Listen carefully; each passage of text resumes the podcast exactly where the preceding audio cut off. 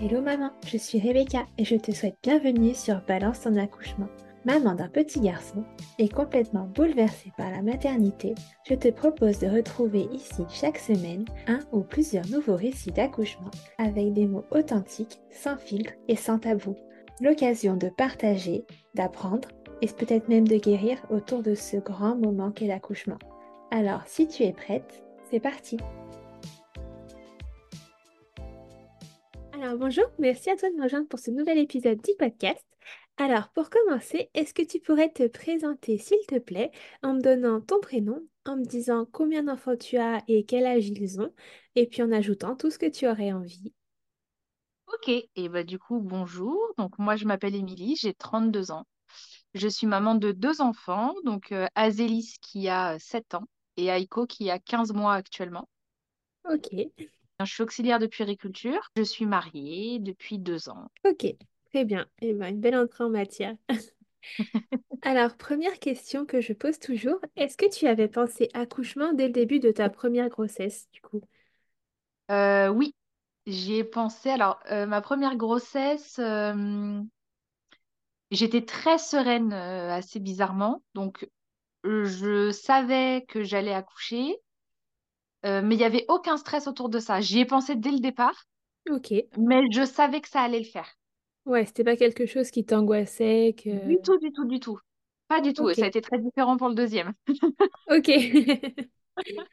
Alors, si on revient au tout début, est-ce que tu te souviens du moment où vous avez lancé projet bébé numéro un du coup? Euh, oui, je m'en rappelle. Euh, je m'en rappelle très bien, euh, puisque ça a été, ça a été soudain et ça a été euh, extrêmement rapide. Euh, moi, je savais depuis très longtemps que je, que je voulais être maman. Et puis, euh, mon conjoint de l'époque, euh, lui, n'était pas trop, trop prêt. Donc, je lui avais dit, écoute, moi, je te mets pas la pression. Quand tu es prêt, bah, tu me le dis et puis on fera ce qu'il faut. Donc, j'avais un stérilet à l'époque. Et puis, un jour, il m'a dit, bah, je me sens prêt. voilà. Donc, j'ai fait retirer le stérilet. Et puis, euh, bah, un mois après, je suis tombée enceinte. Ah ouais, ok, donc euh, hyper rapide. Très, très rapide. Voilà. Ok. Et alors, comment s'est passée cette première grossesse? T'as pas eu de soucis particuliers? Non, la grossesse, elle a été euh, super. euh, j'ai eu aucun souci à part une sciatique. Mais bon, ça, j'ai envie de dire, euh, quelle grossesse n'a Ouais. pas de sciatique? Euh, j'ai pris très peu de poids. euh, pour cette grossesse-là, j'ai pris 9 kilos. Ouais, donc c'est raisonnable. Donc, euh, donc voilà, euh, sur, je crois que j'étais à 8 mois de grossesse, je marchais encore 9 kilomètres. Enfin, Ouais, vraiment une bien. grossesse, euh, ouais, vraiment une grossesse euh, au top. Ok. Et alors, est-ce que tu t'étais préparée un petit peu à l'accouchement? T'avais suivi des cours? J'ai suivi les cours ouais, pour la, la première grossesse. Euh, j'ai suivi surtout les cours de poussée D'accord. Parce que bah, du coup, c'est nouveau, donc, euh, donc Oui. voilà, et ça m'a bien aidé. Ok, c'est bon à savoir. Ça m'a vraiment, vraiment, vraiment beaucoup aidé. D'accord. Oui, donc c'était les cours euh, classiques chez une sage-femme. Ouais. euh, J'ai pas fait les. Je crois qu'il y en a sept qui sont pris en charge par la sécurité Ouais, sociale. Euh, j'en ai pas fait sept. Moi, j'ai fait de mémoire, j'ai fait le, le cours sur l'allaitement qui ne m'a servi à rien. Ok. Euh, le cours, euh, je crois que c'était un, c'était même pas un cours, c'était une séance de relaxation.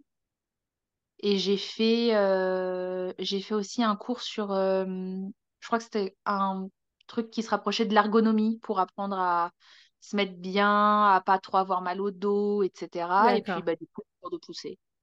Ok. Ouais, donc t'as fait un, un petit peu à la carte sur ce qui te Ouais. semblait le plus, euh, le plus pertinent, quoi. Ouais, ouais. Ok, d'accord. Et alors, si on parle un petit peu du jour J, comment tu as su que c'était le moment? Comment ça s'est profilé?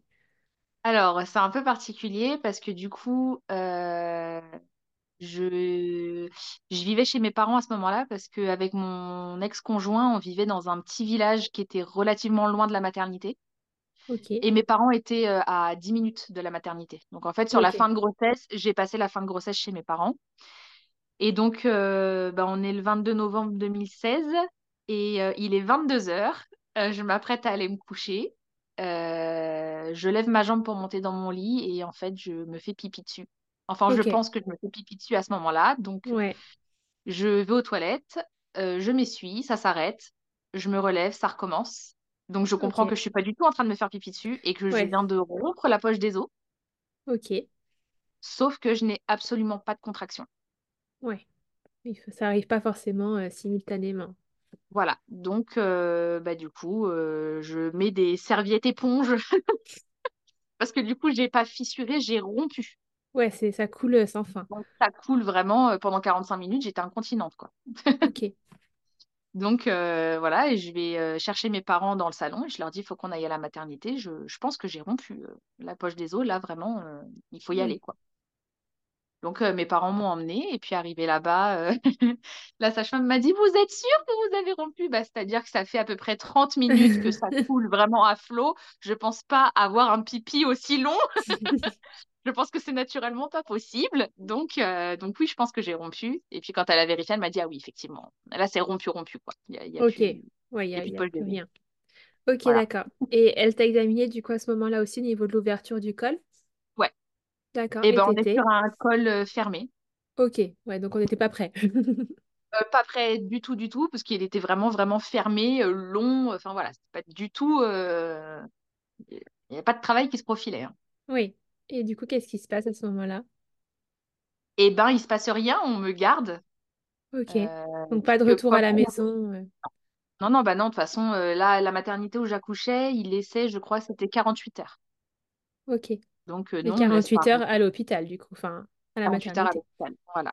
Ouais. Donc euh, j'ai de la chance à ce moment-là, c'est que j'ai pas d'autres enfants à gérer. Et oui. Voilà. Et puis, euh, ben, en fait, euh, il ne se passe rien. Ok. Rien du tout. Donc, euh, bah, je reste une nuit. Euh, le lendemain matin, j'ai une sage-femme qui se présente et qui me dit qu'elle va m'ausculter. Donc, elle me dit, euh, je vais vous faire un toucher du col. Et en fait, il s'avère que c'est pas du tout un toucher du col, euh, Ouais, c'est- puisque, elle a décollé les membranes. bah, alors il me, alors j'en ai reparlé par la suite et on m'a dit que c'était pas ça parce que j'avais déjà rompu la poche des os, sauf que j'ai clairement senti ses doigts rentrer dans mon, dans mon col de l'utérus. hein. Elle a clairement essayé l'ouverture manuelle en fait. D'accord. Donc, euh, donc voilà. Euh, du coup, après ça, eh bien, euh, j'ai des saignements, mais il se passe rien. Super. Voilà. Euh, je me fâche un petit peu parce que j'ai pas apprécié le fait qu'elle me dise qu'elle va me faire un toucher du col pour au Oui. final me faire complètement autre chose et surtout qu'elle me demande pas mon avis. Oui. Puis ça fait quand même un petit peu mal. euh, Donc faut... voilà. Par la suite, elle est jamais revenue dans ma chambre. C'est d'autres sages-femmes qui ont pris le relais parce que vraiment, euh, Oui, ça passait plus. ouais non, je trouve ça vraiment pas correct. Non, Et puis du coup, bah, dans l'après-midi, ma mère est venue me, me rendre visite. Et il faut savoir que la maternité, elle était au troisième étage. Ouais. Et euh, il y avait une cafétéria en fait au rez-de-chaussée. Donc on est descendu au rez-de-chaussée. euh, voilà, on a pris euh, un petit truc à boire, etc. Et puis pour remonter, ma mère me dit, bah écoute, on va monter les escaliers. Oui, ça peut aider à, lancer le Voilà. travail. Elle me dit, voilà, elle me dit pour toi, et ben moi j'ai eu pareil et ce qui m'a déclenché, c'est les escaliers. Donc on va essayer. Donc on a monté, j'ai monté tant bien que mal les trois étages. Et au moment où j'ai posé mon pied sur la dernière marche, j'ai eu ma première contraction. Ok. Donc comme quoi ça marche. Comme quoi ça marche, monter les escaliers les filles. Donc, euh, donc ouais, première contraction, euh, je crois qu'il a à peu près 17 heures. Mais c'est vraiment, euh, on va dire, comme une douleur de règle. Oui. Oui, c'était pas insupportable du tout. non, du tout. Loin de là, loin de là. Et puis du coup, bah, par la suite, le travail va se déclencher. Ouais. Mais Mais un peu trop tard. C'est pas un peu trop tard, c'est que mon col ne s'ouvre pas du tout. Ok. Donc en fait, je vais commencer à contracter, il est à peu près 17h, 17h30. Et euh, je vais contracter euh, très rapidement, très rapproché, très fort Ok. pendant 11 heures. Ah, quand même. Et mon col est toujours fermé, long, euh, il ne veut pas s'ouvrir. D'accord. Voilà. Donc, alors moi, je voulais pas de péridurale à la base. Ouais, tu voulais un accouchement le plus naturel possible, toi? Bah, je voulais un accouchement euh, ouais, le plus naturel possible. J'étais pas contre la péridurale, mais euh, si je pouvais faire le plus que je pouvais sans, et ben, euh, je faisais quoi. Puis au bout de 11 heures, en fait, la sage-femme, elle me dit, je vois bien que, que tu es épuisée et tout. Est-ce que tu veux pas qu'on te la pose? Donc ça, c'est important ce que je suis en train de dire parce que sachez que quand on vous dit dans les maternités qu'on pose pas la péridurale avant une dilatation à 3, eh ben c'est pas vrai. parce que moi, j'étais dilatée à 0 et elles Et me l'ont posée. Ok. Ils l'ont posée quand même. Oui, ça dépend peut-être aussi du temps de Ouais, travail. euh, ouais, ouais. Mais comme quoi, c'est pas vraiment recevable ce truc de euh, la 3 dilatation à cm. 3. Ok.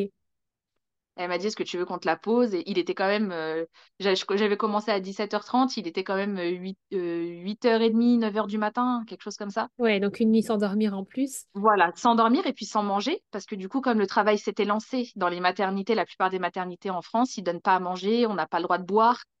Ouais, au cas Euh, où. euh. voilà. Moi, je dis, j'ai soif. Et ben, du coup, euh, vous allez devoir, on va vous humidifier des, co- des compresses et puis vous allez sucer des compresses. Super. Voilà. Donc bon, du coup, euh, on a fini par me poser cette, euh, cette péridurale euh, qui, moi, me tétanisait parce que j'avais très très peur de cette fameuse aiguille. Et oui, forcément, elle fait, elle est pas particulièrement rassurante, celle-là. Ouais, mais au final, euh, en fait, on la sent pas. Oui, On en fait toute une histoire, mais vraiment, il y a une anesthésie qui est faite juste avant. Et en fait, le, la, la- la piqûre de la, hum, de la péridurale, on on, la sent on pas. la sent pas, en fait. Si c'est bien fait, il n'y a pas de souci. Ouais. Bon, il s'avère que moi, je suis tombée sur un interne euh, qui s'est raté quand même trois fois Ah, quand même, ouais. et qui a donc tapé trois fois dans mes vertèbres. Ah. Voilà. Donc, euh, bon, je l'ai bien, bien senti. J'ai eu la chance aussi d'avoir un accouchement après toutes les autres femmes qui étaient arrivées à la maternité. C'est-à-dire que comme mon travail a mis vraiment du temps à se mettre en route, euh, bah, en fait, toutes les femmes qui étaient arrivées en même temps que moi, elles avaient déjà couché. d'accord. Oui, donc moi, j'ai eu toute l'équipe pour moi. C'est-à-dire que pendant la péridurale, j'avais les trois sages-femmes de garde, j'avais les deux auxiliaires de Ok. puériculture, et elles étaient toutes. On, on a fait un bain de câlins. Ça va aller, ma belle, tu vas bien. Elles faisaient des câlins. Ça va aller, t'inquiète pas, il va réussir à te la poser, cette péridurale. Ok, ouais, donc tu étais quand même dans un petit cocon Ouais, rassurant euh, ouais. malgré. Franchement, j'ai eu beaucoup de chance sur ça et, euh, et j'en garde, malgré ça, j'en garde un très bon souvenir. Ouais. Même l'anesthésiste, il était, même s'il s'est raté trois fois, il était trop mignon, quoi. Oui, puis en en soi, c'est un interne, donc c'est c'est quand même le Ouais, but d'apprendre, même si c'est jamais agréable quand c'est sur nous. c'est ça. Le- moi, en fait, ce qui m'a dérangé, c'est qu'il était tout seul. Ouais, Il n'y avait pas quelqu'un pour l'encadrer, pour lui dire, tu vois, là, tu piques là, etc. Il n'y avait personne, il était tout seul. Donc, en fait, il était, euh, il était livré à lui-même. Et, euh, et puis, dans mon dossier, il n'y avait rien d'écrit, alors que j'ai quand même une scoliose et que ouais, euh, j'ai un tassement du bas des vertèbres. Donc, en fait, si ça avait été écrit, peut-être qu'il se serait trouvé dès le premier coup, quoi. Oui, c'est sûr. Mais là, il y avait écrit RAS. Donc, euh, lui, il s'est dit, bah, RAS. bah, RAS, quoi. Ouais, ok. ouais, Donc, Donc bon. ça, ça explique peut-être un peu le, problème. Ouais, ouais, ouais. Non, je lui en veux pas du tout. hein. Il était trop mignon. Il m'a dit, ça va aller, il était trop mal. Ok, donc du coup, la péri fait, euh, finit par être posée. Elle fait effet du coup? Ah, elle fait plus qu'effet puisqu'on m'a mis une dose de cheval. hein. Je, je Oui. sentais plus du tout le bas du corps. hein. Ok. Donc, euh, bon, bah, entre guillemets, c'est bien parce que du coup, j'ai pu dormir. Ouais. Et c'est important que j'ai pu dormir parce que euh, tu vas voir par la suite que euh, j'ai eu des complications. Et je pense que si j'avais pas eu ce temps de sommeil-là, il est fort possible que je ne sois plus là aujourd'hui. Ok, super. Ouais. Donc, du coup, j'ai dormi. Et puis, je crois que la péridurale, on me l'a posée vers 9 heures. Du coup, le temps qu'elle fasse effet, j'ai dû dormir à peu près jusqu'à, je pense, euh, midi et demi à peu près. Ok, donc quand même trois heures euh, de Ouais. sommeil. euh, Ils nous ont mis dans le noir. euh, vraiment, on avait, euh, c'est, bah, c'est une maternité du- dans une clinique et en fait, les, les sages-femmes, elles font au mieux pour que ça soit vraiment un cocon, pour que ça soit le plus humain possible, etc. Ouais. Donc, elles ont elles nous ont mis de la musique zen. Enfin voilà, vraiment. euh, Et puis, euh, bah, à midi et demi, la sage-femme arrive et elle me dit euh, Je vais devoir te déclencher avec une perf de Synto parce qu'en fait, euh, la péridurale, elle a arrêté tes contractions et ton col, il s'ouvre pas. Oui, forcément. Jackie n'était pas très coopératif. Ça. Donc, du coup, bah, on pose la perf. Bon, en soi, j'ai une péridurale hyper dosée, donc j'ai dû Ça avoir va? des contractions, mais je sens rien. Ouais. Et puis, donc là, il est à peu près midi et demi. À 13h, elle revient m'ausculter et puis je suis déjà à 5 en 30 minutes. Ok, donc ça, ça marche là pour le coup. Ça marche pour le coup. Et puis à bah, 30 minutes encore après, je suis à dilatation complète. Ok, donc en une heure, tu as 13h30. fait 10 cm. Il est Ok, 13h30, je suis à dilatation complète, mais ma fille est encore haute. ouais, Elle me dit, on va laisser encore un petit peu, on la laisse un peu descendre. Et puis voyant qu'elle descend pas, elle me dit, écoute, essaye de pousser, on va voir ce qui se passe. Et donc, euh, bah, je pousse un peu comme je peux parce que étant donné que je ne sens rien, c'est compliqué. euh, voilà. Et c'est là que les cours m'ont vraiment servi parce que euh, du coup, ils font monter mon gynécologue Ouais. qui est exceptionnel. Et, et en fait, pendant tout toute la poussée, il me dit, c'est super bien ce que tu fais, continue. Et je lui dis, je ne sais pas ce que je fais, mais ok.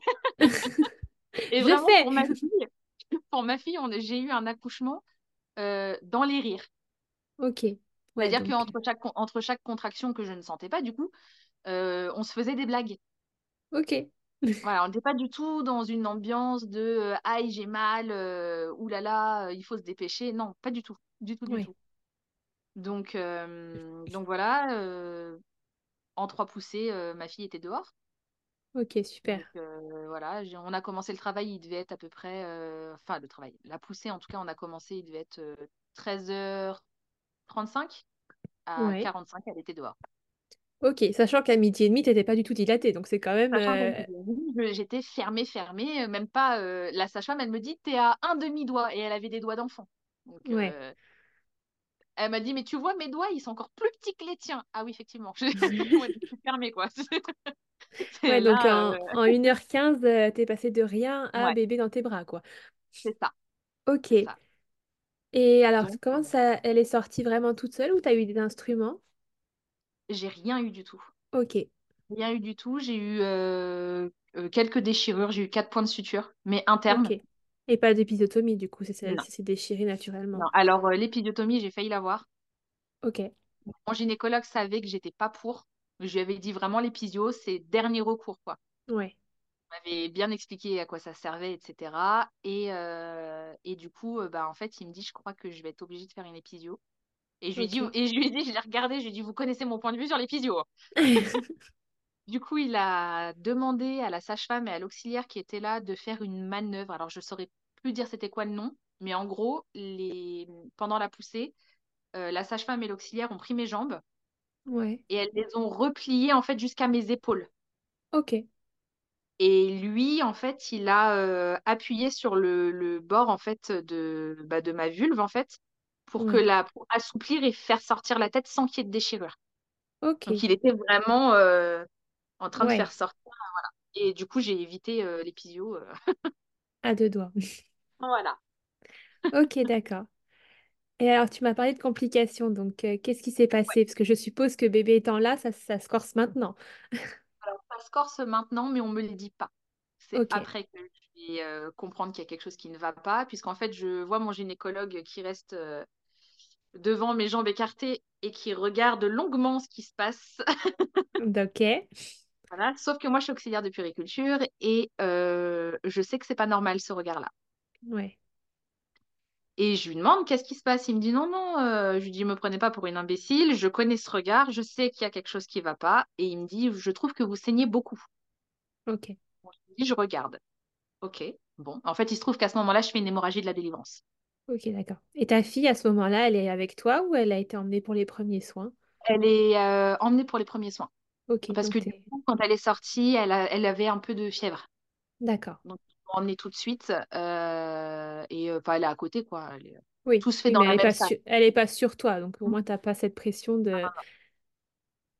Donc voilà, et puis euh, je ne sais pas quelle quantité de sang ils ont récupéré parce que je n'ai rien vu. Euh, mais je sais que j'ai fait quand même une hémorragie, c'est noté dans mon dossier par la suite et je vais la prendre par la suite en fait. Ok, et à ce moment-là, tu te rends pas vraiment compte ou on ne dit pas forcément Non, de ce qui se passe. non. Et puis je suis allongée. Ok, Donc en fait, euh, ça va. d'accord. Et pour le moment, j'ai, rien de particulier, mais euh, il y a toujours ce truc de... euh, je, je garde en tête le regard que le gynécologue avait. Ouais, Donc bah, on reste en salle de réveil. Et puis c'est là que les vraies complications arrivent, puisque euh, donc on me dit que je vais aller en chambre avec euh, donc, euh, mon ex-conjoint et, et ma fille. Et donc un brancardier arrive avec un fauteuil. Pour euh, nous ramener en chambre. Il me fait me lever et là, euh, bah, en fait, j'ai tout qui se brouille. Je... La lumière m'éblouit, j'ai des fourmillements dans les mains, les bourdonnements dans les oreilles et en fait, je suis en train de partir. Ok. Et à ce moment-là, euh, bah, du coup, c'est l'effervescence parce qu'ils se rendent compte que je suis à 5 de tension. Ah oui. Il faut savoir qu'à 4 de tension, tu es en réa, tu es dans le coma en fait. Ok, ouais, donc tu es vraiment euh, au bout là. Voilà, donc du coup, bah, elles me mettent des petites tapes et tout. Enfin, elles essayent de me faire revenir comme elles peuvent, quoi. Et puis, euh, et puis, et puis, bah, du coup, on me donne du sucre. On me blinde de sucre et, et en fait, ça repart. Je suis fatiguée, vraiment épuisée, mais euh, je vais passer, je crois, euh, deux jours à 9 de tension, quelque chose comme ça, 8 ou 9 de ok. tension. Donc, euh, voilà, comme je dis, je ne sais pas combien de sang j'ai perdu, mais euh, C'est pas rien. a priori, euh, pas rien. Ouais. Voilà. Et c'est passé du coup tout seul, entre guillemets, au final avec un peu un ouais. peu de On stimulation, on c'est... alors, un peu de stimulation et puis on m'a perfusé en fer aussi après. Ok, On m'a filé du fer pour remonter justement parce que, comme elle me disait la sage-femme, euh, 5 de tension, c'est à la limite en fait de, bah, limite presque de la mort en fait. hein. ouais. Oui, t'es vraiment tombé bas là. Ouais. Ah oui, oui, oui. Ouais, ouais. Donc, euh, donc voilà. Ok, donc après 48 heures euh, sous surveillance et euh, augmenté petit à petit, et c'est reparti. euh, C'est reparti, je suis remontée et puis après on a pu sortir au bout de trois jours. Ok, donc au Voilà. final, presque comme si de rien n'était. Presque comme si de rien n'était. Ok, et à ce moment-là, t'as réalisé ce qui s'était passé ou c'est vraiment avec du recul plus tard? Euh, euh, c'est un peu plus tard que j'ai réalisé. Ouais, Ouais. C'est un peu plus tard, euh, quand j'y ai repensé en fait. oui, oui, avec du recul. avec du recul et puis avec le deuxième accouchement. Ok, Ouais. ouais, donc Là, bien plus tard quand même. ouais. Bah, six ans plus tard. Oui, c'est ça. Je me suis tout repris en. ouais, ça, ça a fait euh, une explosion, quoi. Je me suis tout repris en- dans la face. Ouais.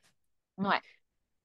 Ok, et alors si on reste un tout petit peu sur le premier, euh, comment ça s'est passé ton post-accouchement? Du coup, t'as pas eu de, à part euh, ce, ce gros souci, mais euh, physiquement, moralement, est-ce que tout s'est bien passé? Euh, physiquement, ça s'est bien passé. Euh, j'ai pas connu les tranchées. Ok. Tout le monde m'avait parlé des tranchées, euh, j'ai pas connu. Euh, je voulais allaiter ma fille et puis euh, bah, en fait euh, on m'a fait croire que je ne pouvais pas allaiter. Ah, parce Donc on m'a donné parce que la montée de lait n'était pas encore arrivée, que ça voulait dire qu'elle n'arriverait jamais. J'étais très jeune. hein. donc forcément, euh, tu n'avais pas de lait, c'est ça, c'est la fameuse... euh, voilà. Et puis après, il faut comme dire que euh, c'était quand même il y a 7 ans, donc je pense que là, les choses quand ça. même pas, mal évolué. Ouais, ça- alors euh, j'ai réaccouché dans le, la même euh, clinique et ça n'a Ouais, rien à voir. ouais, Mais au moment où j'ai accouché de ma fille, le service suite de couche, c'était une catastrophe.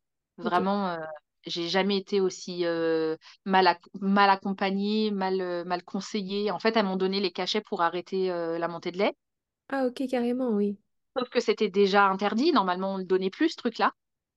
Donc, Ouais. et en fait, j'ai pas pu allaiter ma fille. Et pendant, jusqu'à ce que j'ai mon, mon deuxième enfant, je pensais que je ne pouvais pas allaiter. Oui, que tu n'avais pas de lait, que c'était pas, que t'étais pas faite pour ça. Étant donné que euh, ma mère et ma sœur euh, n'avaient pas pu non plus euh, vraiment allaiter, ma sœur, elle a jamais pu allaiter ses jumeaux. Et ma mère, je crois que le plus longtemps qu'elle a fait, ça a été moi et ça a été trois mois. Après, il n'y avait plus rien. Ok. Donc, en fait, j'avais aussi ce truc de, de, de me dire, bah, en fait, je suis comme ma mère et ma sœur, je je peux Oui, pas. cette, cette famille, on n'a pas de lait. Ouais, voilà. Ok, Et, et donc, du coup, bah, elles m'ont donné ces cachets. Et puis, euh, et puis par la suite, euh, bah, j'ai fait une dépression postpartum. Ah, génial.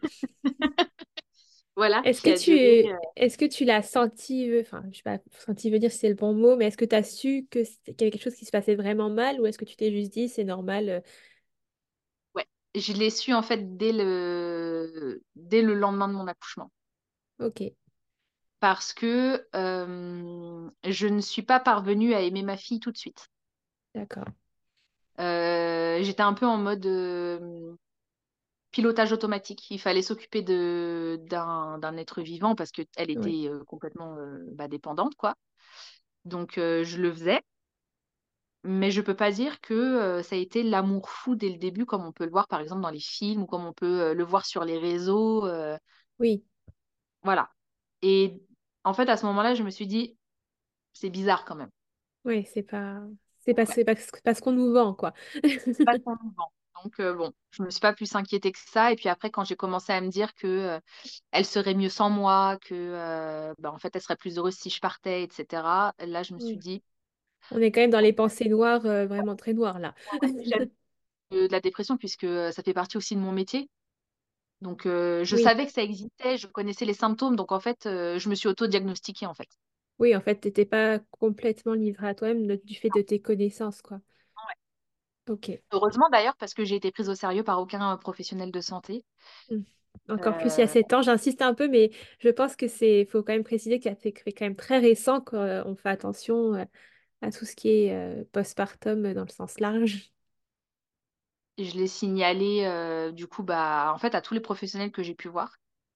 Et puis, euh, c'était, bah, c'est dans votre tête. C'est le baby blues. Oui, enfin bon, mon bébé, il a huit mois, donc le baby blues, il est passé depuis longtemps. Euh, Ouais, bah, voilà, et puis le baby blues, euh, on pense pas clairement à mettre fin à ses jours, quoi. oui, non, c'est sûr. Et heureusement que c'est tout le monde n'est pas, ne passe pas Bah par là oui. parce que, Donc, euh, donc bah, je me suis soignée toute seule. ok. Voilà. Et comment t'as fait du coup pour te soigner toute seule? Eh ben, euh, j'ai fait beaucoup de méditation, Ok, énormément de méditation. Euh, j'ai cherché aussi à comprendre euh, la relation que j'avais avec ma fille. ouais, Et puis, euh, j'ai quitté son père. ok, ce qui peut parfois aider, hein. Oui, puisqu'en fait, euh, il s'occupait pas du tout d'elle. Je gérais tout, en fait. Et je pense que la dépression postpartum, elle venait de là. C'est que Ouais, j'étais, euh, c'était un bébé qui avait beaucoup de reflux, qui ok. dormait jamais. Concrètement, la nuit, elle se réveillait toutes les une heure trente. Ah oui, Et puis la journée, elle faisait 30 minutes de sieste maximum sur 24 heures. ouais, Et lui ne gérait ni le jour ni la nuit, en fait. ouais, donc forcément c'est compliqué. Voilà. Donc, euh, il ne voulait rien avoir à faire avec elle, euh, pas donner les repas, euh, pas donner les bains, etc. Donc, en fait, je faisais tout toute seule. Et, et je pense en soi que la fatigue a fait que Oui, ça n'a pas trop. arrangé les choses, quoi. Non, bah non, et puis ça, c'est vraiment, c'est trop, quoi. Enfin, quand on dort plus, euh, on en vient à avoir des pensées, euh, c'est particulier quand même, hein. Non, puis c'est une torture, le manque de sommeil, c'est c'est une Ah oui, torture, hein. c'est une torture, hein, bien sûr. Mm. Donc, euh, bah voilà, je, je suis partie, je suis retournée vivre chez mes parents avec ma fille, et puis à partir de là, ça a été mieux. Ouais, ok. Et donc, t'as mis combien de temps à t'en remettre euh, complètement, si on s'en remet complètement? Presque deux ans. Ah oui. Ouais. Ok. Bon, et dans ce contexte, tu rencontres quelqu'un d'autre, du coup, euh, pour euh, ton plus grand Alors, bonheur, je suppose? bien, bien plus tard, du coup. Ouais, oui, Bien parce plus que... tard, euh, je rencontre, du- enfin, je rencontre non, parce que mon mari, en fait, c'est mon meilleur ami depuis que j'ai 14 ans. Ok, Donc, euh, on se rencontre pas, on se retrouve parce qu'on s'était perdu de vue. Et en fait, euh, bah, c'est de nouveau le coup de foudre, puisque il s'avère qu'en fait, on était amoureux l'un de l'autre depuis qu'on avait 14 ans. ok. Et étant timides l'un et l'autre, on se l'est jamais dit. D'accord. Voilà, voilà. Il y a peut-être aussi ce petit truc de je veux pas gâcher une amitié. euh, Moi, j'étais beaucoup, euh, j'étais beaucoup là-dedans. J'arrivais pas en fait à le voir autrement que comme un ami, même si, Ouais, euh, même si je l'aimais, je l'ai toujours aimé. Et mais j'avais la peur de si jamais, si jamais ça fonctionne pas, oui, je préfère avoir perdre. un ami que de plus l'avoir du tout, quoi. C'est ça. Et puis, bah, du coup, on a fait nos expériences et puis euh, on se retrouve. C'est moi qui reprends contact. ouais, Et puis, euh, on se retrouve en 2000, euh, fin 2018. ok. C'est récent, hein Oui, quand même. On se retrouve fin 2018 et puis euh, on décide d'officialiser début 2019. Ok, Voilà, je crois que c'était en, bah, c'est en février, le 15 février. ok. Et donc, comment on en arrive à bébé 2? Et ben alors, il faut savoir qu'après ma fille, moi, j'étais euh, réfractaire à tout autre enfant. Ouais. Du fait de... T'en voulais qu'un ou du fait de l'expérience de l'accouchement qui était peut-être un peu... Alors, euh, euh, alors non, moi, j'en voulais plusieurs, mais en fait, le l'après-accouchement, Ouais, le fait de ne pas dormir, etc., vraiment, ça m'a... Je voulais pas. Je disais, moi, je, je n'aurai jamais d'autre enfant, elle sera fille unique. Mhm. Et puis, bah, le fait d'être avec euh, mon mari, donc il s'appelle Olivier, euh, très rapidement, j'ai l'envie d'avoir un deuxième enfant. Ok, Et lui n'est pas prêt, parce que du coup, ça sera son premier. d'accord. Mais très, très rapidement, euh, moi, je lui dis en tout cas que j'aimerais Oui. qu'il soit le père de, de mon deuxième enfant. Et au final, pour quelqu'un qui n'en voulait plus, c'est toi qui lance l'idée quand même. euh. C'est ça. Comme quoi, on oublie. Oui, on a une mémoire sélective quand même. Oh, incroyable. Ok, et alors comment, euh, comment est lancé officiellement Projet Bébé 2? Est-ce que tout se passe bien? Alors, euh, ça se lance parce que euh, on découvre en fait que le papa de, de mon mari est atteint de, de la maladie d'Alzheimer. Ok, Et euh, du coup, lui, euh, il aimerait que son père puisse connaître euh, votre enfant. son, voilà, notre enfant, étant donné que notre fils sera le premier euh, de leurs petits-enfants. Ok, Voilà. Donc, euh, et puis surtout, il a envie qu'il il- qu'il en ait quelques souvenirs quand même. oui. Et donc, euh, après ce diagnostic, on sort un jour de chez mes beaux-parents et euh, il me dit, euh, je, il me re- on est sur un quai de gare, je vais en parler toute ma vie. Il me regarde, il me dit, euh, je suis prêt. Et je lui dis, quoi? T'es prêt de quoi? Et il me dit, euh, je suis prêt à ce qu'on ait un enfant. Ok. Et donc toi, t'étais déjà, t'étais déjà prête, toi, de toute façon. De toute façon, euh, je l'ai vu, moi, il, il élève ma fille depuis qu'elle a un an et demi. Ouais, Et il l'a toujours aimée et il l'élève comme si elle était de, de, de son sang et de sa chair, quoi. Il n'y a pas de ouais, différence avec ma fille. Donc, je savais que ça serait un super papa. J'avais pas de doute là-dessus. ouais. Puis tu serais peut-être plus soutenue, du coup, surtout dans les Ah oui, premiers, euh, Ah premiers oui, oui, mois. ça n'a rien à voir. Ça n'a rien à voir. ok, C'est aucun. ça- vraiment, ça ne. Il n'y a pas de comparaison. ouais. Et est-ce que ça a été aussi rapide cette fois? Ça a été euh, aussi rapide, tout aussi Ok. rapide, euh, Donc en un mois. globalement, t'es assez fertile. Oui, euh, ça a été assez rapide, euh, bah, en un mois. hein. Voilà. Ok, Euh, Donc, c'est en 2021. Et, cette grossesse, elle va s'arrêter en juillet. Ok, On va apprendre de manière très brutale que bah, le cœur de notre bébé s'est arrêté. On est à 7 semaines. Enfin, on- au moment où on l'apprend, on est à 11 euh, semaines d'aménorrhée. ok. Et en fait, on va apprendre que ça s'est arrêté aux alentours de 7 semaines d'aménorrhée. D'accord. Ouais, donc t'es à l'aube de la première échographie, Ouais, là. c'est ça. Et en fait, je n'ai eu aucun symptôme. Je continue à avoir euh, euh, bah, tous mes symptômes de grossesse. Oui, oui. Le ventre qui grossit, euh, tout. Et euh, du coup, c'est extrêmement violent parce que bah, je me réveille un matin, je vais faire pipi, je m'essuie, j'ai du sang sur le, sur le papier et ça Ouais, s'arrête en fait. ok. Et Donc, je, bon, je dis à mon mari, j'ai du sang, on va aller aux urgences, c'est pas normal. Ouais, Et puis, on tombe sur un urgentiste euh, qui est pas franchement euh, doux. Déjà, il me fait mal. ok. Euh, je lui dis qu'il me fait mal, il me dit non. Ah, super. Voilà.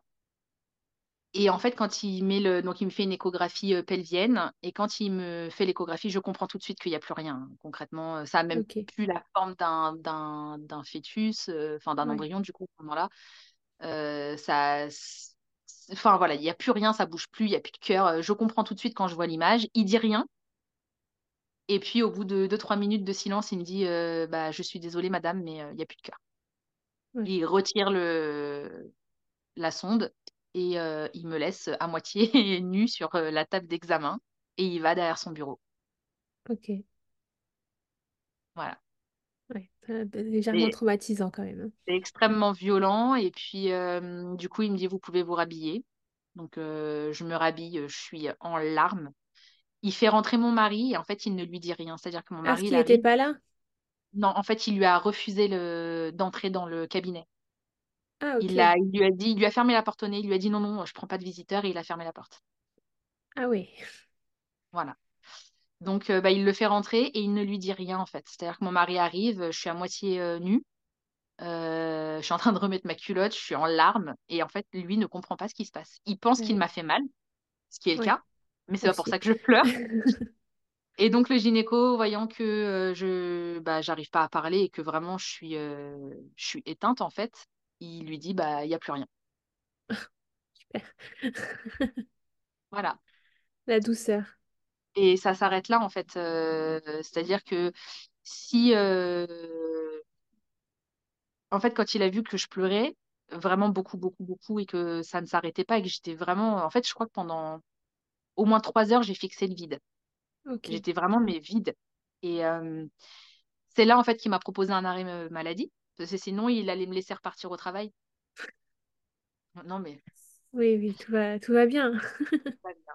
Et puis du coup, euh, il me dit demain vous avez vous étiez censé avoir euh, votre rendez-vous avec votre gynécologue, vous le gardez, je vais le mettre au courant parce qu'ils sont dans la même clinique. Et puis euh, lui vous en dira plus. Et c'est là qu'on apprend en fait que euh, bah, ça s'est arrêté à cette semaine. J'ai recours à un, ils appellent ça un IVG alors qu'en fait bah, c'est pas un pas IVG, volontaire. Oui. Pas volontaire. Et puis euh, enfin voilà. Donc j'ai recours à un IVG par médicament qui ne va pas fonctionner. Ah, super. Voilà, donc on est, euh, on est au, je crois qu'on est vraiment tout début juillet. Et euh, je vais rester comme ça avec du coup ben, mon bébé mort dans mon ventre jusqu'à fin août. Ah, super. C'est les vacances et donc il n'y a personne pour me prendre en opération. Ok. Et donc le 24 août 2021, euh, bah, je passe au curetage. Et ça s'arrête pas là puisque j'ai appris par la suite que euh, en fait ce qu'il retire au moment du curetage, il l'envoie dans le laboratoire pour le faire euh, analyser. Ouais. pour savoir en fait euh, s'il y a une cause à la, à la fausse couche. Ouais. Et puis, bah, en fait, on m'apprend qu'il y a une cause. Cette cause, elle s'appelle la molle. Tu en as peut-être déjà entendu parler dans tes Non, podcasts. c'est quoi? Alors, une molle, c'est en fait un amas de cellules, euh, comme un amas de cellules cancéreux, qui est capable de produire euh, des hormones de grossesse et de se dupliquer par lui-même. Et donc, en fait, c'est une maladie très rare du placenta. et ça rend en fait le fœtus non viable, Oui, tout simplement. ça l'attaque. Voilà, donc il y a deux formes de molle. Il y a une molle, une molle complète qui prend tout le placenta et il y a une molle partielle. Moi, j'ai eu la molle partielle, Dieu merci, puisque en fait, euh, bah, la conséquence de ça, c'est un fort risque de, de cancer du- de l'utérus. Ok. Voilà, et donc euh, bah, mon gynécologue euh, me demande de venir. Je comprends que je sais très bien qu'il y a quelque chose parce qu'on me demande de venir, mais on me dit pas ce qu'il y a au Ouais. téléphone. Donc Voilà, je sais très bien qu'il va m'annoncer quelque chose que je ne vais pas apprécier. Et donc, il me dit, euh, bah, pendant un an, vous n'avez pas le droit de- d'essayer de, d'avoir un enfant. En fait, c'est la, euh, la triple peine, quoi. On perd notre bébé, j'ai, euh, je vais potentiellement avoir un cancer et une chimio. Et en plus de ça, on n'a pas le droit de, de avoir De... d'enfant. Ouais. Voilà. Ok, super. Gros... Grosse Ouais. ambiance. Et ça a été vraiment une période très compliquée parce qu'en fait, toutes les semaines, il y avait un nouveau truc. Toutes les... Et je voyais le numéro de mon gynécologue sur mon téléphone qui s'affichait. Je disais, oh non. Oh non, qu'est-ce qu'il va me dire encore? Qu'est-ce qu'il va me dire? Ouais. Et puis, euh, bah, un soir, il est 21h. C'est, euh, on est quelques jours avant mon anniversaire au mois d'octobre. Et euh, il est 21h et je vois le nom de mon gynécologue sur mon téléphone. Et je me dis, mais il n'est pas censé m'appeler à cette heure-là, en fait. Oui, c'est tard quand même. 21h, c'est tard. Et donc, je décroche. Et c'est lui, c'est pas sa secrétaire, c'est lui, là, au téléphone. Et il me dit, Vous en faites pas, ça va. En fait, je viens d'avoir le laboratoire de Lyon. En fait, euh, Lyon, euh, ils ont un laboratoire spécialisé dans les pathologies de la grossesse. Ok. Et quand on a une pathologie qui est décelée, on peut décider d'entrer dans un programme euh, qui permet en fait de rentrer dans des statistiques par la suite. Moi, j'avais choisi de le faire, ce truc-là, c'est pour ça qu'ils l'ont rappelé. Et en fait, il me dit, euh, je viens de les avoir au téléphone. Et en fait, pour ce que vous avez, on est sorti de la zone. En fait, c'était que trois semaines de. C'est plus un an de surveillance, c'est trois semaines. Ok. Et en fait, Ah on les a largement dépassés. Donc, il me dit, euh, c'est bon, en fait, vous êtes sortis d'affaires. Ok. Donc pas de cancer. Fin de la période euh, sans bébé. euh. C'est ça, soulagement. Gros, gros, gros soulagement. Oui, c'est sûr. Donc, euh, donc voilà, cette deuxième grossesse épique. Et puis, et ben, du coup, par la suite, on décide de retenter. Mais il va y avoir un petit blocage parce que moi, j'ai très peur que ça recommence. Oui. Et puis, euh, bah, pareil, quand on va s'y remettre vraiment, euh, je crois que au bout de hum, trois mois à peu près, après, euh, oh, ouais, à peu près trois mois, je vais retomber enceinte. Ok. Et cette grossesse, elle va tenir jusqu'au bout. Ok. Voilà, Et donc, c'est notre fils qui est né. Euh, grossesse euh, en soi euh, sympathique. Ouais. Pas trop Voilà. stressante pour, pour toi? Extrêmement stressante, surtout avant les trois mois, Ouais. parce qu'il y avait toujours cette angoisse de est-ce qu'il va bien? Oui, forcément. Est-ce qu'il va bien? Est-ce qu'il va bien? Euh, ouais, c'était c'était très particulier.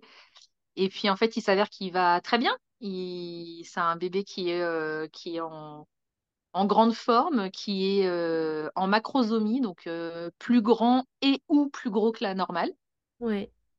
Voilà, mais en même temps, papa fait 1m85, donc euh, bon, on s'y attendait un petit peu. Voilà, donc je vais prendre que 5 kilos pour cette grossesse. Ok. Ouais. Et puis, en dehors de ça, j'ai pas de soucis particuliers. Je vais refaire une sciatique, mais bon, voilà. Ouais. Et puis, euh, très très tôt, par contre, je vais être arrêtée au niveau du travail parce que j'ai une symphyse pubienne Ok. et que c'est juste, euh, la douleur, elle est insupportable, quoi. Je peux même Ouais. plus me retourner dans le lit. Enfin, bon, c'est... Je Ok. travaille en crèche à l'époque, alors c'est même pas la peine d'y penser. Ouais. Te baisser, lever toute la journée. Être assise par terre, euh, qu'il y ait des enfants qui me montent dessus, c'est pas possible. Ouais, forcément. Donc voilà, cette grossesse-là, euh, j'étais moins en forme que pour la première, mais en même temps, j'ai pris de l'âge aussi. Oui. Euh, parce que c'est une grossesse euh, que je vais avoir sur ma 30e, 30e, 31e année. Donc, euh, donc voilà. Ouais. Mais en soi, euh, cool. Ok. Et est-ce que tu avais des projets pour ton accouchement cette fois ou pas plus que ça? J'avais des projets. Alors, bah, comme pour le premier, en fait, je voulais un accouchement physiologique. Ok. Aller le plus loin possible sans péridurale. Ouais. Enfin, voilà. je savais que. je- Alors, pour la première, j'aurais voulu accoucher chez moi. D'accord. Au final, heureusement que je ne l'ai pas fait. Oui. Je pense que quelque part, il y a une petite voix qui m'a dit non, va à l'hôpital, c'est mieux. Ouais. Euh, Enfin, pour moi, en tout cas, c'était mieux. Et puis, du coup, là, je savais que je voulais pas le faire à la maison, même si ça reste un rêve que j'aurais voulu euh, bah, pouvoir vivre. Mais bon, malheureusement, c'est pas possible. Et, euh, et puis, c'est à peu près tout.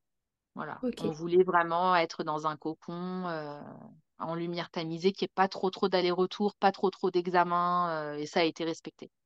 Ok. Donc, euh, enfin, au plus qu'ils ont pu, ils ont respecté en tout cas. Oui. D'accord. Et est-ce que tu avais, refait des cours ou, ça les premiers t'avaient suffi? Non, j'ai pas refait de cours. Ouais. Oui, tu t'es dit, euh, c'est bon. Bah ouais, et puis euh, j'avais tellement de mal à me déplacer aussi. Ouais, c'est sûr aussi. Franchement, euh, j'ai dit non, c'est pas grave. Ok. Et alors, euh, bah pareil, le jour J, que- qu'est-ce qui s'est passé? Comment ça s'est passé? Alors, euh, donc euh, pour Aiko, j'ai accouché à terme plus 5. D'accord. Donc Il tu voulait devais être pas quand même pas mal surveillé. Voilà, donc euh, j'étais, euh, je faisais des monitos tous les deux jours, etc. Et puis bah, ils m'ont dit au bout d'un moment, on va, on va vous déclencher, hein, parce que euh, Ouais. cinq jours de plus. Bon, moi je pense au final que comme il était plus grand, il n'a pas été euh, euh, calculé avec le bon terme. Parce que vraiment aucun symptôme d'accouchement. Je pense que et tout allait bien. Il y avait vraiment euh, le liquide amniotique était en bonne quantité. Enfin voilà, il y avait rien qui annonçait un travail euh, prochain quoi. Donc je pense que donc euh, donc voilà et puis bah, du coup on est arrivé à la maternité le 10 septembre Ouais. euh, 2000, euh, 2022 euh, à 8h30. On nous a demandé de venir à 8h30. Alors on est arrivé, ils n'étaient pas au courant qu'il y avait un déclenchement, déclenchement ce jour-là. Ok, super. arrivé, j'ai dit bonjour, euh, on est là pour le déclenchement. Quoi? Il y a un déclenchement aujourd'hui? Ah bah oui. Je suis à terme plus 5, donc euh, ah non, non, mais il n'y a pas de souci, c'est juste qu'on nous a rien dit. Venez, je vais vous installer. euh. On a eu une sage-femme absolument géniale qui est restée euh, bah, jusqu'à 20h en fait avec nous. Elle a vraiment fait toute la journée avec nous et ça a été euh, mon rempart. Vraiment, elle a été, elle a été incroyable. Ouais. Et puis, euh, donc on va me faire un monito, il se passe rien. J'ai pas de contraction, j'ai rien. Vraiment. euh, Ouais. Et comment t'es déclenché du coup? C'est quelle méthode qui est déclenchée euh, à 10 heures du matin euh, par euh, gel. D'accord. Donc, pour celles que ça inquiète un petit peu le gel, je vous explique comment ça se passe. C'est un toucher du col avec lequel on, pendant lequel on va venir mettre du gel au niveau d'une poche qui se situe juste en dessous du col, en fait, avec une seringue qui n'a pas d'aiguille. D'accord? C'est juste pour pouvoir mettre. Et en fait, on va mettre ce gel dans cette espèce de petite poche là, et ça va faire maturer le col. Ça ne fait pas mal, il n'y a aucune douleur. C'est juste bizarre, comme si on mettait un ovule pour soigner un, une, une mycose. Ouais. C'est bizarre, voilà, mais ça fait pas mal du tout. Donc, euh, bah, du coup, on me pose le gel à 10 heures. Je reste en surveillance pendant 2 heures parce que, du coup, euh, de ce que j'ai compris, il peut y avoir des mauvaises réactions. Ok. Et s'il y a mauvaise réaction, on vient retirer le gel avec la même seringue, Ok, d'accord. simplement. Donc, euh, bah, du coup, jusqu'à midi en monito, voilà, il se passe rien. Donc, euh, bah, on nous emmène dans une chambre de pré-travail en attendant, voilà. on me dit que j'ai le droit de manger, mais vraiment très peu. Au final, on me ramène une- un beau plateau. Ouais. On peut faire le plein. euh, ouais, j'ai eu vraiment euh, la totale. euh, j'ai, j'ai eu le, j'ai fait vraiment le plein de, de force. Et puis, euh, bah, à 13h30, je commence à avoir des contractions. Ok. Voilà. Donc, au début, euh, très, très, euh, très, très supportable. Et en fait, très rapidement, en fait, il y a... le problème avec le déclenchement, c'est qu'il n'y a pas de montée crescendo. Oui, c'est ça, ça, directement dans le dur. C'est ça. Et pour avoir eu du coup un travail naturel pour ma première au départ, Oui. et là un travail du coup euh, par déclenchement sans péridurale, je peux vous dire que c'est pas du tout la même affaire. Ouais. Est-ce que là, tu comprends que tu vas devoir peut-être euh, craquer pour la péri malgré ton projet ou tu tiens bon? euh, je comprends que je vais potentiellement euh, devoir le faire, mais je tiens bon. Et au final, euh, à 15h30, euh, j'ai dit à mon mari, appelle la sage-femme parce que là, je suis à quatre pattes par terre en fait. Je suis à quatre Ouais. pattes par terre et j'ai plus de pause entre les contractions. C'est-à-dire que limite, j'ai une contraction euh, linéaire. Ouais. Ça ne s'arrête plus en fait. Et je lui dis, va la chercher parce que là, euh, vraiment, ça va pas quoi. Ouais. Donc, elle arrive dans la chambre, elle me voit à quatre pattes. je suis en train d'utiliser les sons graves, mais ça ne fait strictement rien parce qu'en fait, les contractions de déclenchement, elles sont tellement fortes Oui.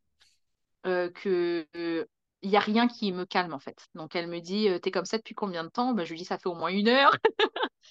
Ok, on va aller s'installer. Donc euh, du coup, je vais tant bien que mal jusqu'à la jusqu'à la salle de travail. Et puis euh, donc il est euh, il est en gros quand j'arrive dans la salle de travail, il est 15h45. Elle me fait un toucher du col. Je suis arrivée, j'étais fermée. hein. Ouais. Donc euh, le matin à 10h, j'étais fermée. Donc là, elle me dit, bah, t'es à 2,5.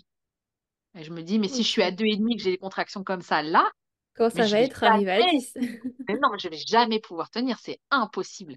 Ouais.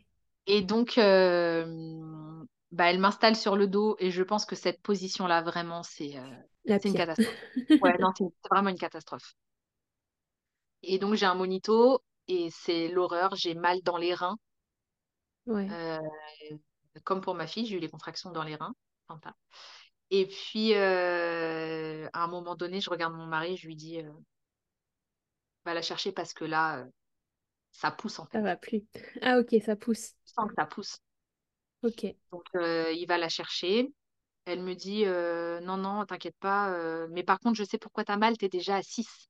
Et on est peut-être 20 minutes après le premier toucher du col, quoi. Ok. Ouais, donc quand c'est parti, c'est parti, hein. Ouais, voilà. Et donc, euh, elle me dit, écoute, euh, vu comment là, euh, tu supportes pas les, les contractions, euh, prépare-toi. Je sais que tu veux pas la péridurale, mais on va faire monter l'anesthésiste quand même. Et on va te poser la péridurale. Ok. Donc, l'anesthésiste vient, euh, il me pose cette péridurale. Il la pose très bien du premier coup, cette Ok, fois-ci. ça change. Voilà.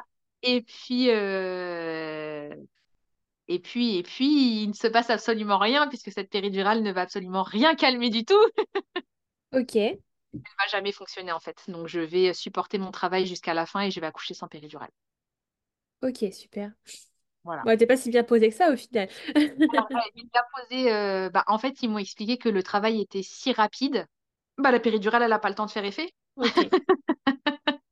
Parce que du coup, une fois qu'elle est posée, ça, ça, ça continue d'aller très vite. Ah bah c'est ça, en fait, il me la pose, je crois qu'il est euh, 16h30. Ouais. Euh, je suis à à peu près 6, 6, 7. Et puis, euh, très rapidement, euh, je rappelle la sage-femme, je lui dis, je sens que ça pousse encore. Donc, elle euh, recontrôle, elle me dit, bah, t'es à 7. Et puis là où vraiment, euh, je lui dis vraiment, là, il y a, il faut, là, je pense qu'il faut s'installer. Déjà, elle avait, quand elle m'a dit t'es à 7, je l'ai vue euh, se tourner et puis elle a commencé à sortir les tabliers, les gants, à tout poser. Elle me dit, je me prépare parce que quand ça va se, quand tu vas être à dilatation complète, à mon avis, euh, ça va être un boulet de canon. Elle m'a dit. Ouais. Donc, euh, donc voilà, et en fait, euh, très rapidement, je sens que ça pousse, mais cette fois-ci, ça pousse au niveau des fesses. Ok. Et là, je sais que c'est vraiment le dernier. euh, Je dis à mon mari, rappelle, rappelle-la parce que là, il, il est, en fait, il est en train de sortir. Et là, je. Donc, il la rappelle, elle arrive en courant et tout. Elle regarde, elle me dit, effectivement, il y a les cheveux. Donc, elle saute dans, son... dans ses gants et dans son tablier. Et puis, euh, et puis bah, elles s'installent euh, toutes comme elles peuvent, quoi. Et en fait, euh, bah, sur le moment, je ne parviens pas à pousser. Ok. Parce Trop de que, bah, douleur? alors, pas du tout trop de douleur, parce que au contraire, ça fait du bien de pousser quand on a mal. Ouais. Mais euh, en fait, comme le premier accouchement, bah, j'ai eu euh, une euh, péridurale dosée plus, plus, plus, Mm. je poussais correctement, mais je ne, j'ai jamais eu en fait l'expérience de pousser vraiment. Oui. Puisque du coup, bah, j'ai rien senti. Donc en fait, je n'avais pas les sensations de, Oui. de ce que c'est vraiment de pousser. Donc en fait, je mets euh, peut-être euh, 5-10 minutes à retrouver comment pousser. Et puis à un moment donné, euh, elle me dit, écoute là, euh, il faut vraiment que tu le sortes parce qu'il n'aime pas du tout les contractions. Son cœur, il ralentit. Il faut vraiment que tu nous le sortes. Et donc là, euh, je sais pas d'où m'est venue la force. Je l'ai sorti, mais alors euh, Ok, ouais, c'était le moment là.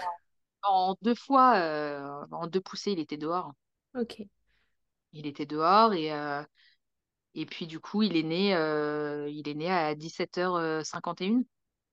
Ok. Ouais, donc assez rapide aussi, hein. Donc, très très rapide. Et puis bah, du coup, sans péridurale. Ok, oui. Et est-ce que tu as senti ce fameux moment de cercle de feu, vu que tu n'avais pas de péridurale? Je l'ai senti. euh, c'est un, un sentiment fort sympathique. Euh, mais après, honnêtement, on oublie. Ouais, Même là, si je devais le décrire, bah, ça brûle, hein. Mais oui. euh, si je devais le décrire là, je pense que j'en serais un peu incapable. Oui, c'est c'est vite oublié après que Ouais, les dans tes bras, quoi. on oublie. La preuve, c'est qu'on recommence après. euh, certains recommencent à deux, trois, quatre, cinq fois. C'est qu'on oublie. Ouais, mémoire sélective toujours. C'est ça. Ok, et comment ça se passe après? Du coup, bébé est là? Alors, bébé est là. euh, bah, il sort, il... il respire pas. Ok, Donc, euh, il est tout gris, donc euh, il n'a pas trop aimé le travail. Euh, du coup, bah, le papa euh, coupe très vite le, le cordon et puis euh, ils vont le, le masser un petit peu quoi, pour que, pour l'aider à respirer. ouais, Mais c'est un bébé qui pleure pas. ok, Voilà. Il est, lui, il est calme, il est tranquille. on l'a sorti de sa petite bulle. il comprend pas trop ce qui se passe, mais il pleure pas. Voilà. ok, Et alors là, par contre, moi, très vite, je vais alerter parce que je sens que ça ne va pas. d'accord. Qu'est-ce que C'est-à-dire tu que sens du euh, coup? bah, je sens que ça coule à flot entre mes jambes. Ok, oui, parce que t'as pas de Et péridurale toujours. donc, j'ai les sensations sur la peau, j'ai, euh, voilà. Ouais, Et je sens que ça coule et que ça coule vraiment, vraiment beaucoup. Donc, je comprends que je suis en train de faire une deuxième hémorragie de la délivrance. Voilà. Euh, il faut savoir que les deux fois, le placenta a été délivré sans aucun souci. Ouais, donc c'est bien C'est vraiment pas dû à quelque chose qui serait resté. euh, voilà. Le placenta, il est intact. Il sort euh, en une fois, il n'y a pas de. Ouais, Euh, donc, je dis à mon mari, mon mari a notre fils dans les bras, et je lui dis appelle la sage-femme. Donc, elle arrive, et puis je lui dis ça coule, genre ça coule vraiment. Mm. Elle regarde, elle appuie un peu sur mon ventre, et en fait, c'est des jets. Ah oui. Il y a des jets de sang. Et là, elle me dit OK. Donc en fait, il faut savoir que quand on accouche, euh, une fois que vous avez délivré, il- sur la table, en fait, il y a un, un petit emplacement avec un trou. Et puis on met un sac en fait à cet endroit-là, c'est pour récolter le sang, pour voir justement, pour Quelle quantifier. quantité? Ouais. Voilà. Donc elle enlève une première poche, elle m'en met une deuxième, et puis dix minutes après, elle retire la deuxième poche. Ouais, donc là, tu te rends compte que c'est vraiment beaucoup. Voilà. Et je crois que chaque poche fait à peu près euh, entre 300 et 400 millilitres Ok. de contenance. Donc, euh, non. Et en fait, on va aller sur euh, trois poches pleines. Ouais, donc, euh, ouais.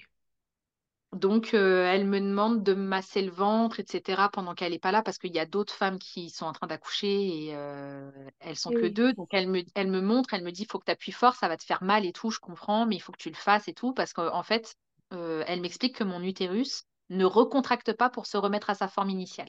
Ok. Voilà. Sauf qu'il est censé le faire et c'est ça qui arrête les saignements. Donc, elle me dit, tu vas masser, tu vraiment avec le poing et tout, faut vraiment. euh, Donc, je le fais, mais ça fonctionne pas. Donc, euh, ils finissent par appeler un gynécologue de garde qui va donc venir me faire une révision utérine. Sauf que je le rappelle, je n'ai pas de péridurale. Eh oui. voilà, donc euh, la révision utérine, eh ben, euh, le gynécologue, il rentre sa main dans l'utérus et euh, il vide l'utérus pour, bah, pour arrêter les saignements et puis surtout voir s'il n'y a pas quelque chose qui serait resté.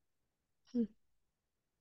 Donc euh, voilà, il Tu te sens vivante à ce moment-là. Ouais, je me sens vivante et je pense que lui a cru mourir parce que euh, il est reparti en longeant les murs. Ouais. Euh, c'est-à-dire que euh, en fait à ce moment-là, euh, donc j'ai pas de péridurale, il m'explique vaguement, il se présente vaguement, c'est, je trouve ça très brutal. Mais je comprends parce qu'il est dans l'urgence en fait de, bah, de la chose quoi. Il te Et sauver. c'est ça, donc je, je comprends, mais après coup, voilà. C'est dur quand Et même. en fait, bah du coup, il rentre sa main, la douleur, elle est. Quand on a une péridurale, on sent rien, mais quand on n'en a pas, voilà. Oui. Et l'étrier en acier, je vais le tordre dans le sens inverse. Ah. Voilà. Donc en fait, quand le truc se tord, tout le monde euh, est un peu sur... euh, voilà, euh, tout le monde se demande ce qui se passe. Et puis l'anesthésiste me dit, Madame, si vous ne vous calmez, si vous ne vous calmez pas, je vais euh, vous faire une anesthésie générale. Je l'ai regardé, je lui dis, mais qu'est-ce que t'attends? En dormant? Il est fou. Limite, je lui tends le bras, mais pique. Ouais. Donc, euh, donc voilà. Et puis euh, le gynécologue, il va avoir ces mots qui, euh, qui vont rester pendant un moment et qui sont encore là. Et il va me dire, je pense que vous avez plus peur que mal. Ouais, ça, ça c'est la Euh, grande phrase qu'on nous sort en, en plein accouchement. J'ai eu en, la en même, hein, sachant, du coup.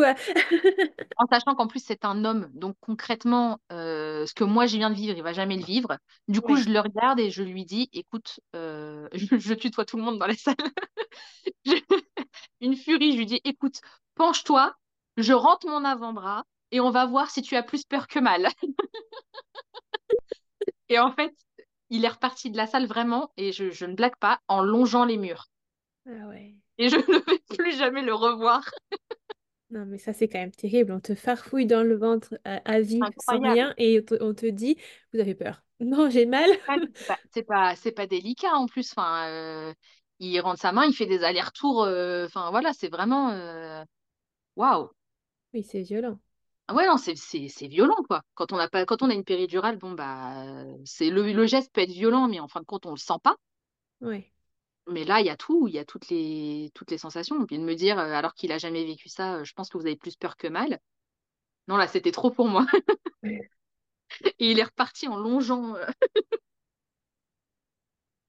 Donc, euh, donc voilà, finalement, euh, bah, on me remet une perfusion de. Alors, on me met une perfusion euh, bah, de du coup, qui va du coup faire recontracter l'utérus et, arrêter bah, les saignements. Ok. Voilà. Donc, j'ai perdu quasiment un litre de sang à ce moment-là, qui est en soi pas énorme. On m'a dit par la suite que c'était pas énorme. euh, voilà. Et ta tension, cette fois-ci, elle a chuté de la même manière ou pas? Pas du tout. Ok. Absolument pas. Ouais, donc c'est quand même positif. Ouais. Enfin, positif, entre guillemets, hein. On s'entend. hein. Je suis encore vivante, c'est positif. Ouais. Euh, pas de déchirure, pas d'épisio. Ok, malgré euh, la révision derrière, ça n'a rien abîmé. Ok, rien du tout. Heureusement. ok. Ouais, parce que ça aurait été pire que tout. D'accord, donc, euh, et du coup, une fois cette euh, manœuvre euh, de l'enfer réalisée, euh, tout rentre dans l'ordre au Tout final. rentre dans l'ordre. euh, mon mari est profondément choqué parce que du coup, euh, il a été sorti de la pièce avec mon fils. Mais en fait, avant de sortir, il a vu les poches de sang. et oui, Et lui, c'est forcément. pas du tout quelqu'un qui vient du milieu médical. Du coup, euh, Ouais, il a vu ça, il s'est dit, euh, oulala. Et puis, du coup, ils l'ont mis dans une autre pièce. Et pendant la révision utérine, en fait, il m'a entendu. et oui, Voilà, il m'a entendu et hein, il a vraiment cru que j'allais mourir. hein. Il- il- on en a, on en a encore reparlé il y a pas longtemps. Il m'a dit, j'ai vraiment cru que j'allais te perdre. Donc, ça a été vraiment traumatisant pour lui. Mais je pense beaucoup plus pour lui que Oui, pour moi. c'est parfois le cas. C'est vrai que du coup, vécu de l'extérieur, euh, on comprend pas forcément tout. Et puis, mine de rien, enfin, c'est lui qui perd la personne qu'il aime, quoi. Donc, c'est ça. Et puis, euh, ils parlent tous en langage euh, médical, euh, que Oui, moi, je comprends plus ou moins. Mais lui, euh,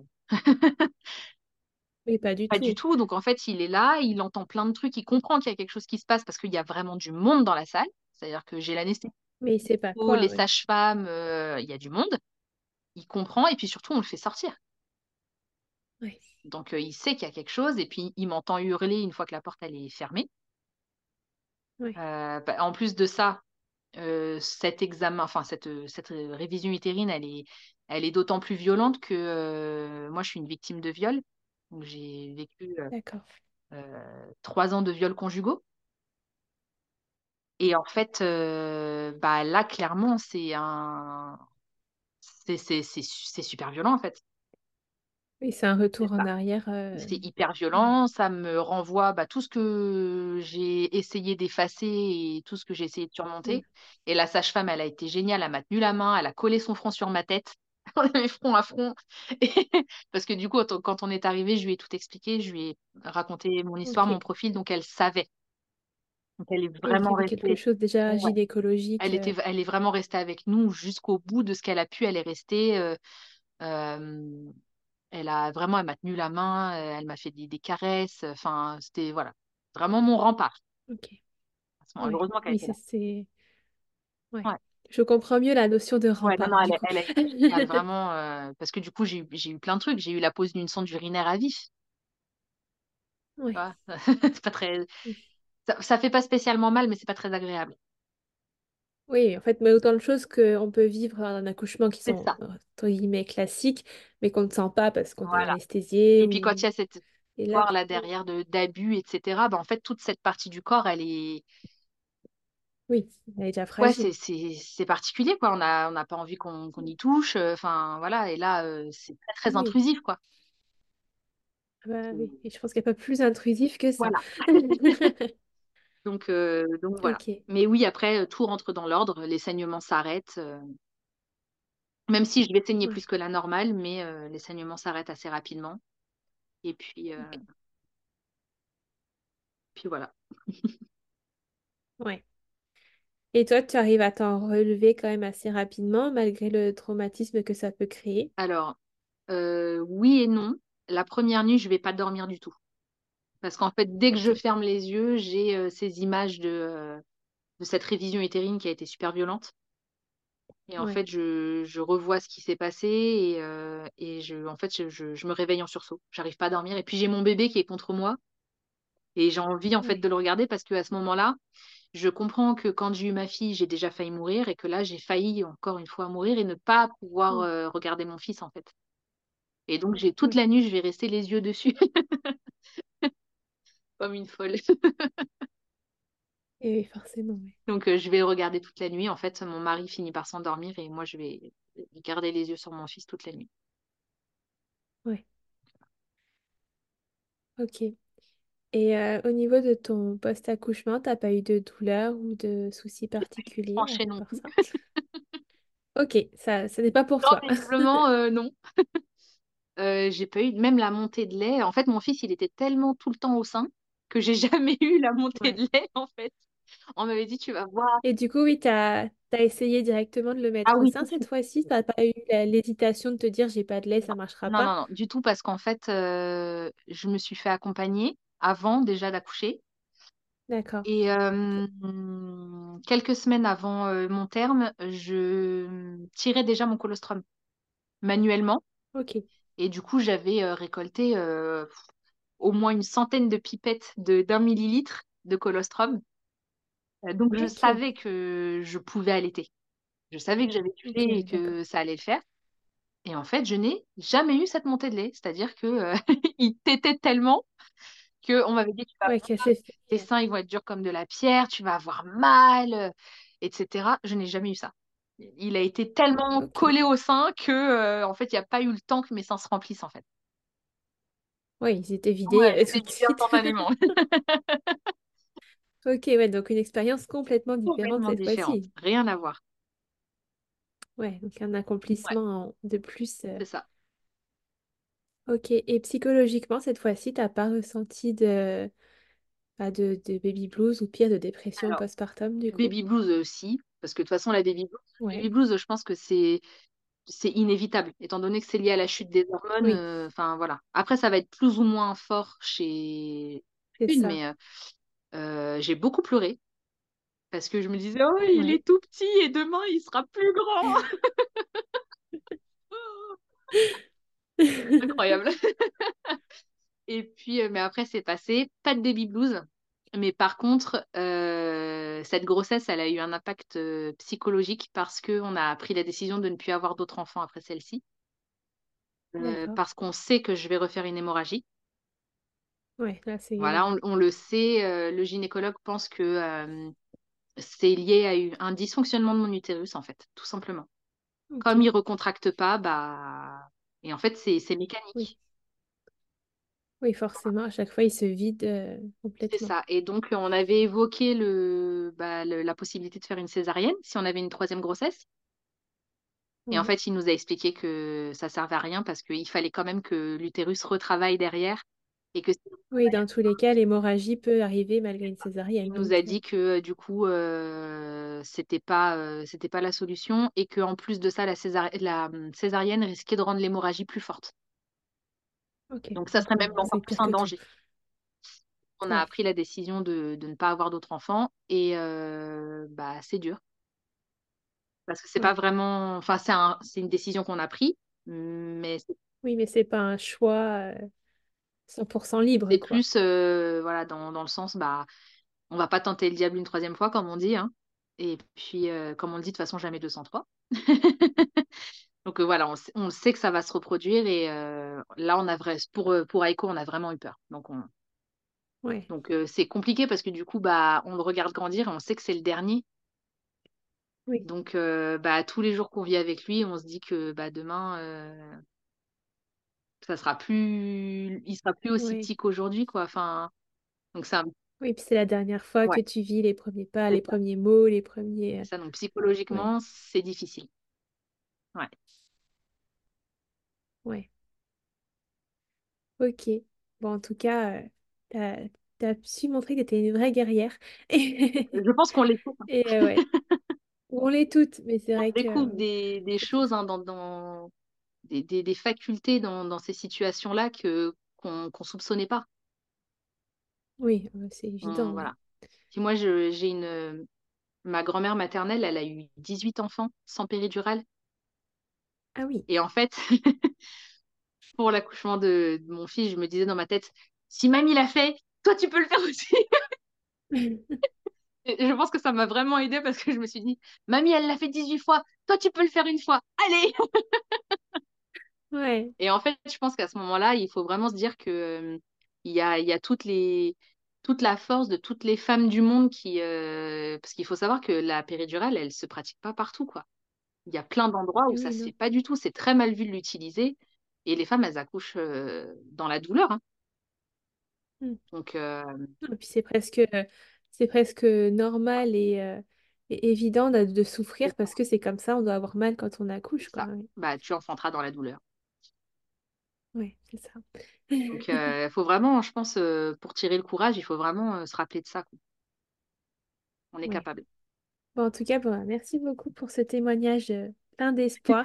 Et puis, je pense quand même, entre guillemets, rassurant parce que si jamais des femmes ont vécu ça ou ont peur de vivre ça, au moins on peut se dire, OK, ça, on peut y arriver, on peut survivre et, et avec le sourire en plus. ça reste, même si c'était sur le moment traumatisant, ça reste des super expériences. Et moi, j'en garde de bons souvenirs malgré tout, alors que, tu vois, pour les deux accouchements, j'ai eu des trucs pas de top. Et, et pourtant, j'en garde des super souvenirs. Si on me demandait là de faire un troisième, je le ferais. Oui. oui, tu as vraiment su retirer le positif du négatif. C'est important. Et ben, en tout cas, merci beaucoup à, toi, Pour, euh, pour ce moment. merci beaucoup d'avoir écouté cet épisode jusqu'au bout. S'il t'a plu, n'hésite pas à me laisser une petite note sur l'application d'écoute sur laquelle tu es actuellement et à me laisser un petit commentaire sur Apple Podcast. Quelques petits instants qui pourront beaucoup m'aider à grandir. Si tu souhaites échanger sur cet épisode ou si tu souhaites toi aussi participer à cette aventure, n'hésite pas à me contacter sur les réseaux sociaux. Les liens sont en barre d'infos. En attendant, je te donne rendez-vous mercredi ou vendredi prochain selon le jour auquel tu écoutes et je te dis à très bientôt un nouvel épisode.